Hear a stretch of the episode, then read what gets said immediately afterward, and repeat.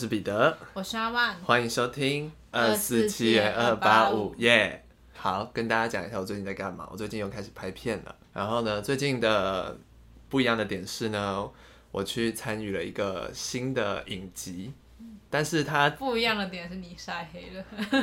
啊，对，就是呢，而且我还晒到脱皮，对啊，忘记防晒超黑，忘记防晒，对，而且我只晒一天哦。对啊，你变跟上礼拜完全不同了。哎，对，好，反正就是呢，就是我这次，我其实我的角色也不是什么多重要角色，就是一个特约的演员而已，就是比零演再好一点这样子，然后就是 maybe 可能有画面，可能有一两句台词，也可能没有的这种，对，但就是有点变成固定班底的概念，然后。呃，我这次参，我其实不知道可不可以讲，但他没叫我签什么保密条约，所以我想应该也是可以讲吧。反正就是呢，我去演那个呃最近开拍的台湾跟日本合作伊藤润二的漫画改编的影集，叫做《聪明症》，是那个吗？伊藤润二恐怖集吗？就反正就是他的漫画，然后改编成台湾的影集，然后演演员有那个梁咏琪、陈妍霏、刘修福、嗯宋博伟。潘刚大，其他人我就不认识了。反正比较有名的是这几个。然后反正我 七月有九天要拍这个，然后那一天我就去的前前几天我就去了第一次，然后是在万里，哇，好远哦，万里。反正他他剧组有拍游览车接我们去这样，因为他是拍在学校里发生的事情，所以他有特别定制制服。然后就穿那个制服，哇，那个制服好热啊！超级好紧，超级闷，好热啊！然后因为我们是属于有点类似的比灵眼好一点，但又像是灵眼这样，所以等于就是他们要摄影在拍他们，我们就是要在背景，你知道走来走去，走来走去这样。然后好热，完全没有任何遮蔽。然后重点是什么呢？那在一个山上，所以我们要一直爬上爬下，爬上爬下，就一直走路，爬上爬下，爬上爬下，就这样爬了一整天。然后我就晒黑了，中间中间还发现一个蛮好笑的事，就是我们中间在休息嘛，然后呃就是在干嘛聊天干嘛，然后突然他就说要开拍了，然后我们就要过去，然后他就说东西不要放，东西不要帮我带哦，然后我就想说要放下我的水，然后我一放下起来我就撞到卡车，什么意思？有一台停着的卡车，然后就撞到后照镜，然后我脸我的脸这边还破皮。撞超大力，我就放下，然后起来，砰一声，超大，然后脸还破皮。对，然后很痛，但那个当下我就说没事，没事，没事，不能耽误人家嘛，没事。然后我就强忍的泪水继续，血就从头我就一直这样摸，一直摸，一直摸，要把那个血擦掉，这样。然后那一天的拍摄，我是演刘修福的同学，嗯，对，然后。你知道《伊藤润二》里面有一个人叫双一嘛？我知道啊。对他演头上戴着他好像演双一，然后双一很好笑。对，然后反正那一场就是他要去抓虫，然后我们是那些，因为剧情感觉像是他好像本来可能成绩很烂吧，然后突然变考第一名。嗯。然后呢，我扮演角色就是想知道他为什么会考第一名，这样，然后就在旁边说：“双一你怎么考第一名的？”就是然后一直追着他不放，你为什么你怎么考第一名的这种这样，对。然后就反正那是我第一次靠近大明星。他本人帅吗？他感觉脸很小，很瘦，瘦到不行嗯，对。然后这样讲很坏，可是 真实的人生跟你在电视上看起来还是会有一些滤镜感的不同。就电视上的作品还是会有调色、调光什么之类，滤镜感会稍微强一点。但真实的人就是一个真实的人，这样。哦，对。但陈妍霏很可爱。然后还有一个点，我就想问，他们明明都跟我们穿一样的制服，就很热闹，但他们看起来都很干爽。可能是因为有那个吧，止汗。我不知道，就是有主演那几个人都好干爽。然后我们其他那些灵也全部都湿的跟什么一样哎！我觉得可能助理有做一些措施，对吧？然后我们就跟旁边的人聊天，就说希望我们未来可以成为有人帮我们撑伞的人，或者有人帮我们递水的人，这样子对。反正这就是我最近参与的一个新的影集。但你在拍之前，你有看过伊藤润二的漫画吗？有啊，我看我我是看动画哦，因为我也很爱看。对。但我一开始投这个试镜的时候是不知道这个，不知道他是要拍这个，对他只说他是一个悬疑的影集，这样。我是到了拍的前一天才知道是拍这个。很好笑，双一真的很好笑。对，但因为那天只拍一点点，所以也不知道之后的故事是怎样。但希望接下来会很好玩。然后老实说，我不知道这一整段到底是可不可以透露，反正我想，因为他们应该不会听到这期节目，所以没关系啦。要告我就再说吧。对，然后我接下来还会去拍摄，这次我会记得擦防晒跟带电风扇，太热了。嗯哼，要跟大家分享我最近发生的事，就我觉得暑假的那个热潮真的是太出去玩的这个人潮太多了。这么因为因为，我现在不是平常平日都要上班，嗯，对，然后所以我现在只有六日可以出去玩，那所以跟我约都是要约六日两黄金假日，对，那六日呢，就是一般上班族休息的时间嘛，所以毕竟你也是上班族。对，然后就是小孩就是会 一个叹气，破笼而出，猛鬼出闸。就是可能家人带会选六日带小孩暑假出游这样子，嗯，啊，所以我最近呢就是。八月十三号，就是十三、十四号那个周末，就是想去露营，嗯，完全找不到。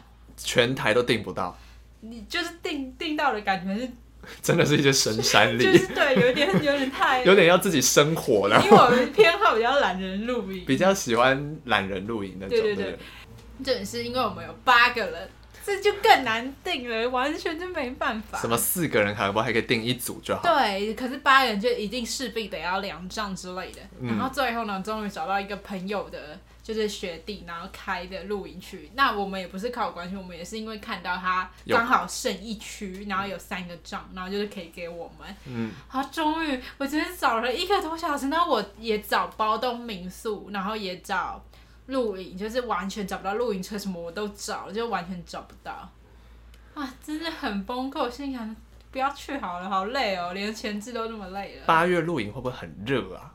可是我其实我是比较是我是不太会流汗，我是还好。哦，因为想说八哦，你们是帐篷啊？对，哦，帐篷应该会很热哦，但不关我的事，因为我不是那么怕热。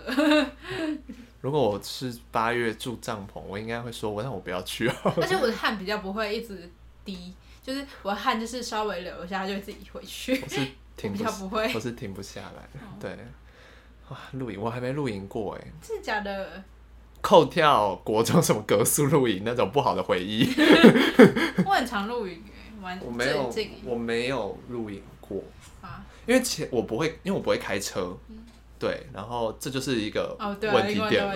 对，通常都要开车，加上之前有说想约露营的都不了了之，就是大家都说哎、要不要露营哦，好可以啊可以啊那种就没了。那我最近 行程满，不是下下礼拜要跟你去台南。哎、我还没取票哎、我订好了，但还没去，那因为我有点不知道怎么使用那个啊，这个私下再聊好了，不用不用不用在这里聊，好好好好太家常了。反反正重点是重重点是下下礼拜要跟你去台南玩，然后我八月十三、十四还要去宜兰，哎、不是要去苗栗露营，嗯然后我八月底要去花莲玩，我要去包栋民宿，哇，好开心哦、好开心哦，赚钱都花光光。啊，而且十一十一月还要去，还还有另外一场露营，哎，好开心哦。花哦！光光，赚钱就是要拿来花的，没有，现在就是对啊，没有就是有，花钱快乐。对啊，那希望大家就是暑假也玩的愉快，对啊，然后真的要注意防晒，对啊，现在我已经没有暑假了，还要多喝水祝大家有暑假的人玩的愉快，生气生气，气脾气啊！也不要太愉快。不然我会不愉快。好，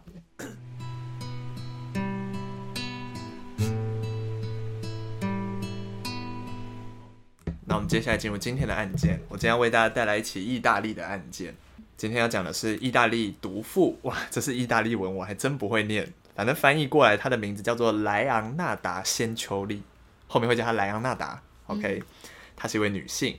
那这个案件是呃，这是一起连环杀人案，然后它发生的时间是一九三九年到一九四零年，那所以总共也才大概一年，一年。左右。对，那地点是发生在意大利科雷焦这个小城镇。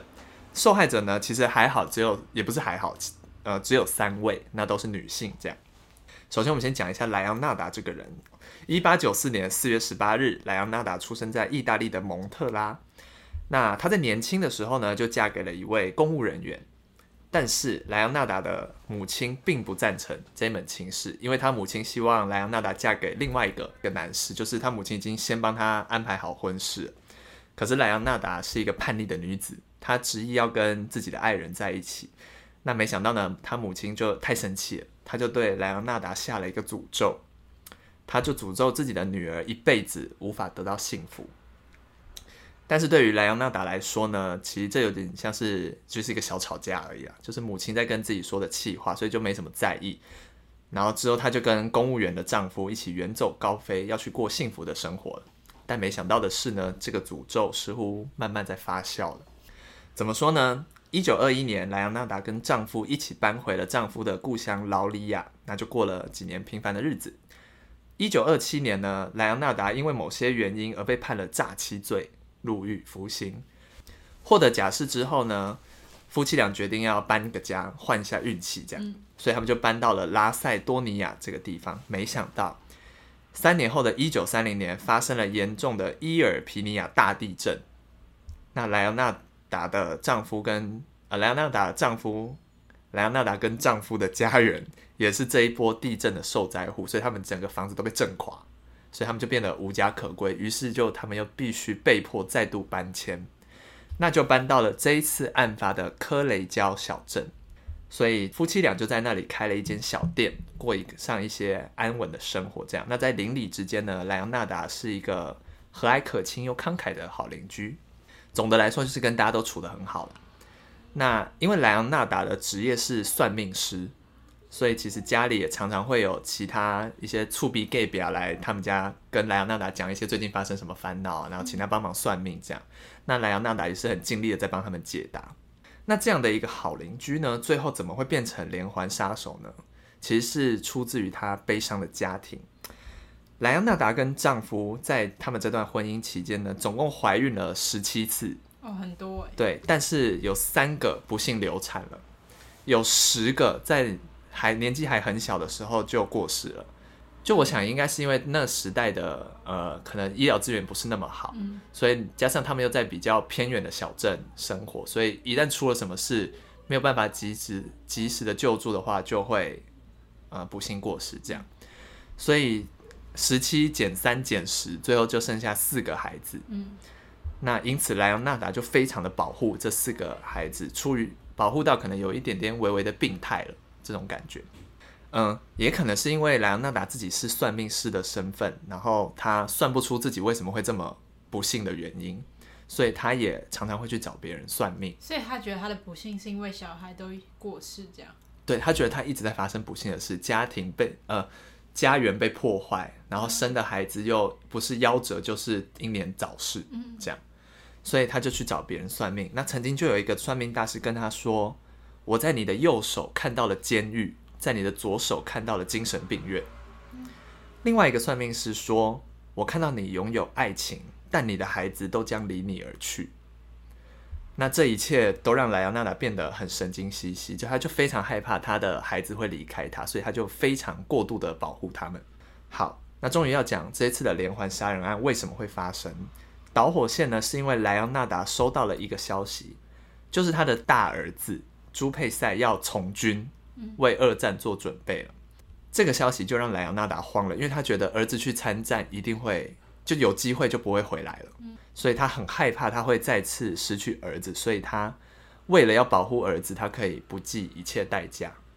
最后他得到了一个结论：要怎么保护儿子呢？就是献祭，杀人献祭，哦，用别人的命去换儿子的命，所以就促成了这次的悲剧发生。那这次的被害者总共有三位嘛，他们都有一些共同点。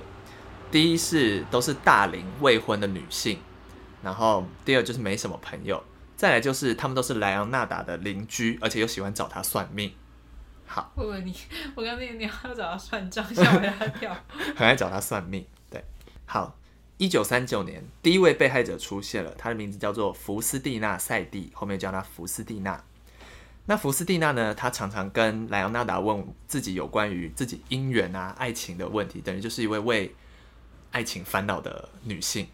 那渴望爱的福斯蒂娜呢？她希望可以找到一个相伴一生的人。于是莱昂纳达就看准了这一点，就骗她说呢，他在波拉，就是某一个城镇这个地方有认识一个不错的对象，可以介绍给福斯蒂娜，但前提是福斯蒂娜不可以告诉任何人她要去波拉。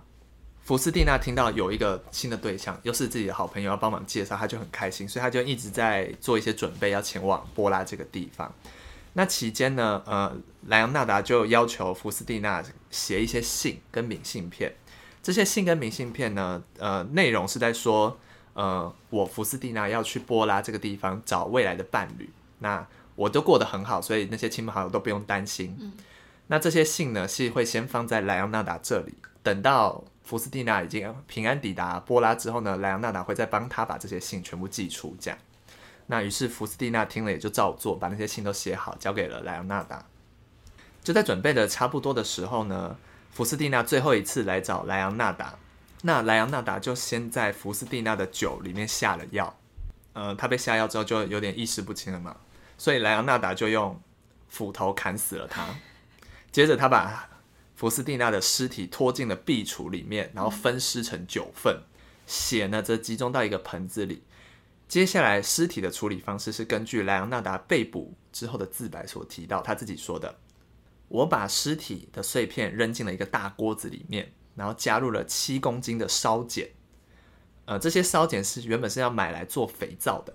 哦，对，然后他就把它通通搅拌在一起，直到尸体就全部融化成黑色的糊状物之后呢，我再把它们装进不同的桶子里，倒在了附近的化粪池里。”至于那一盆血呢，我等它全部都凝固之后呢，再放进烤箱晒干磨碎，加入面粉、牛奶、巧克力、糖、鸡蛋跟奶油混合均匀之后，做出了很多松脆的饼干。好可怕！这些饼干全部都送给来光来店里光顾的人，除了客人，他自己的家人也有吃过这些饼干。对，所以这就是第一位被害者。只杀一个人不够。莱昂纳达必须确保儿子的性命一定要得到完善的保护，所以一九四零年我们就迎来了第二位被害者。第二位被害者叫做弗朗西斯卡索维，后面会叫他弗朗西斯卡。莱昂纳达呢就跟弗朗西斯卡说：“我在皮亚琴察这个地方帮你找了一份工作。那同样的呢，弗朗西斯卡也被要求先不要跟任何人说，然后而是先写一些明信片，等弗朗西斯卡。”抵达皮亚琴察，一切都安顿的差不多之后呢，莱昂纳达我才会再帮你寄出。这样，那等到弗朗西斯卡准备好这一切的事物，准备要前往皮亚琴察前，他最后一次来看莱昂纳达，一样就被下药后残忍杀害了。那尸体被毁尸灭迹，血一样被做成甜点分送给邻居了。同一年又出现了第三位，也就是最后一位被害者。这次是寡妇维吉尼亚卡乔波，后面会叫她维吉尼亚。她呢曾经在歌剧院当过女高音，所以她一直很希望可以再一次表演。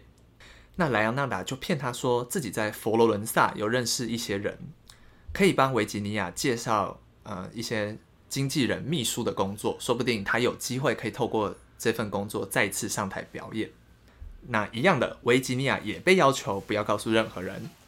如法炮制，然后就被杀害之后呢？这次维吉尼亚的尸体并没有直接被处理掉，反而被莱昂纳达做成了肥皂。莱昂纳达就说：“维吉尼亚跟前面两个女人一样，最后都落入了锅中。她的肉又白又肥，融化后呢，我加入了一瓶古龙水，煮了很长一段时间，做出了一些可以拿来食用的奶油肥皂。我就把那些肥皂送给邻居和一些熟识的酒吧了。”用她的血肉制成的蛋糕也很好吃。那个女人真的很香甜，好像什么巫婆的那个童话故事。对对对，因此在这整个案件最后曝光之后呢，莱昂纳达也有科雷胶的肥皂制造商这样的称号，因为他把人做成肥皂，还拿去送给大家。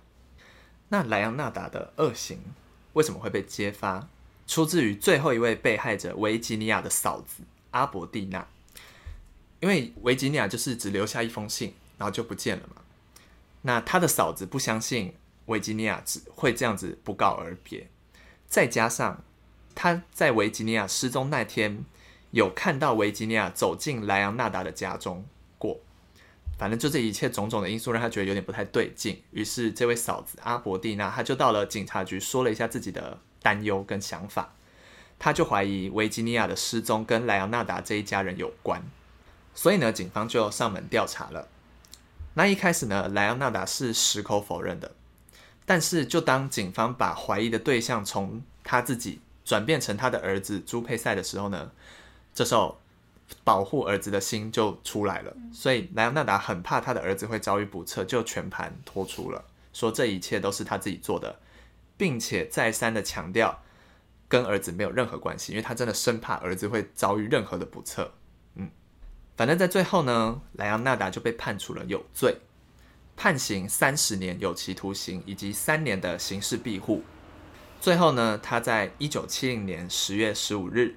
在妇女刑事庇护所死于脑出血，结束了他的一生。反正最后整个最后，他其实在监狱待了三十年，精神病院待了三年，就验证了一开始算命大师说的：我在你的右手看到了监狱，左手看到了精神病院。那他犯案的那些锅具呢，也被展出在罗马的犯罪博物馆里面。对，这个案件就到这边结束了。但是算命，我觉得还是就是。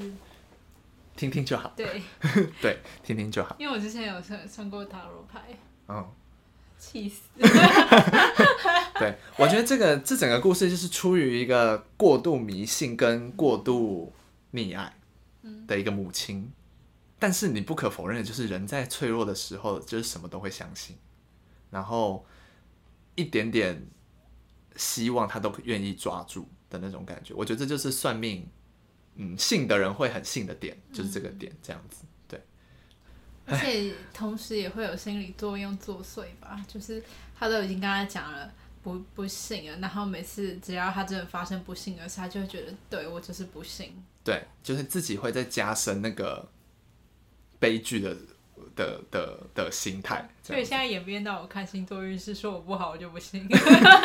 我觉得现在都是这样吧，就是你看一些运势，要相信好的部分，跟然后忽略不好的部分。不好就不承认。对，这不是我，但一定是乱写，一定是乱写。对，然后对另一个点就是出于，就是他算是有点悲悲剧的角色吧，就是你要说老天在对他开一些很很残忍的玩笑，就是他。的孩子就是一直在离他而去，但其实那就是一个大环境下可能会发生的事情。搞不好别人家也是这样子。对，然后只是因为他刚好十几个真的很多哎，就是有生下来的。对，然后他全部都生下来，只除了三个夭折以外，不是有三个流产吗？就三个流产，其他全部都有生下来。就是可以想象他看着孩子一个一个离开他，他会他会多绝望啊！所以。加上他本身又是算命师，他本来就已经对这一块是很有兴趣，所以确实他就会在发生这件事之后，他不太知道怎么寻求帮助，只能透过他自己得出的一些结论来拯救他自己。对，但没想到最后落得这样的下场了。嗯，只能告诉我们警惕我们自己，不要太迷信。对，不要太迷信，就是。永永远要相信有好的那一面会发生啊！我怎么觉得我在哪一集做过一样的结尾？好像有，而且感觉就是也是跟迷信。对，就是我们，因为我们常常会讲一些宗教杀人的案件，或是信信仰这种。对，可能就是因为我们本身也是有点迷信的人啊。我我觉得这些案件还蛮神奇的，就是你就会觉得，就是理智的人来看会觉得不可能，这些人不可能这样做，但他们就是发生了。对，然后。说到算命，我最近一直很想去算那个哎人类图。哦，你说神有去算的那个？对，因为我听到他们说那有点像是原厂设定，就是帮助你了解你自己。还是我也去算？我在想哎，就是我看搞不好两个人去，说不定有打折。迷信又贪小便宜。他那个人类图就是说你有一些贪小便宜的设定，亮的很大。对，就想说，嗯，你要说是一种迷信也好，我觉得。更像是想要多了解自己一点吧，还是我们一起去算？可以啊，好啊，又开始闲话家常了。对啊，好，那今天的案件就是对今天的案件比较短啊，就最近的案件都比较短，就是生活也是有些忙碌了。不是案件短，但也是意义重大，意义重大。对，没错，就是想说要为大家带来一些比较少见的题材，这样子。但是你知道，少见的题材资料就相对比较少，嗯，对。尽可能的帮大家理清楚这个案件的脉络。嗯，好，那今天的案件就到这边结束了。我是彼得，我是阿万，我们下次见，拜拜。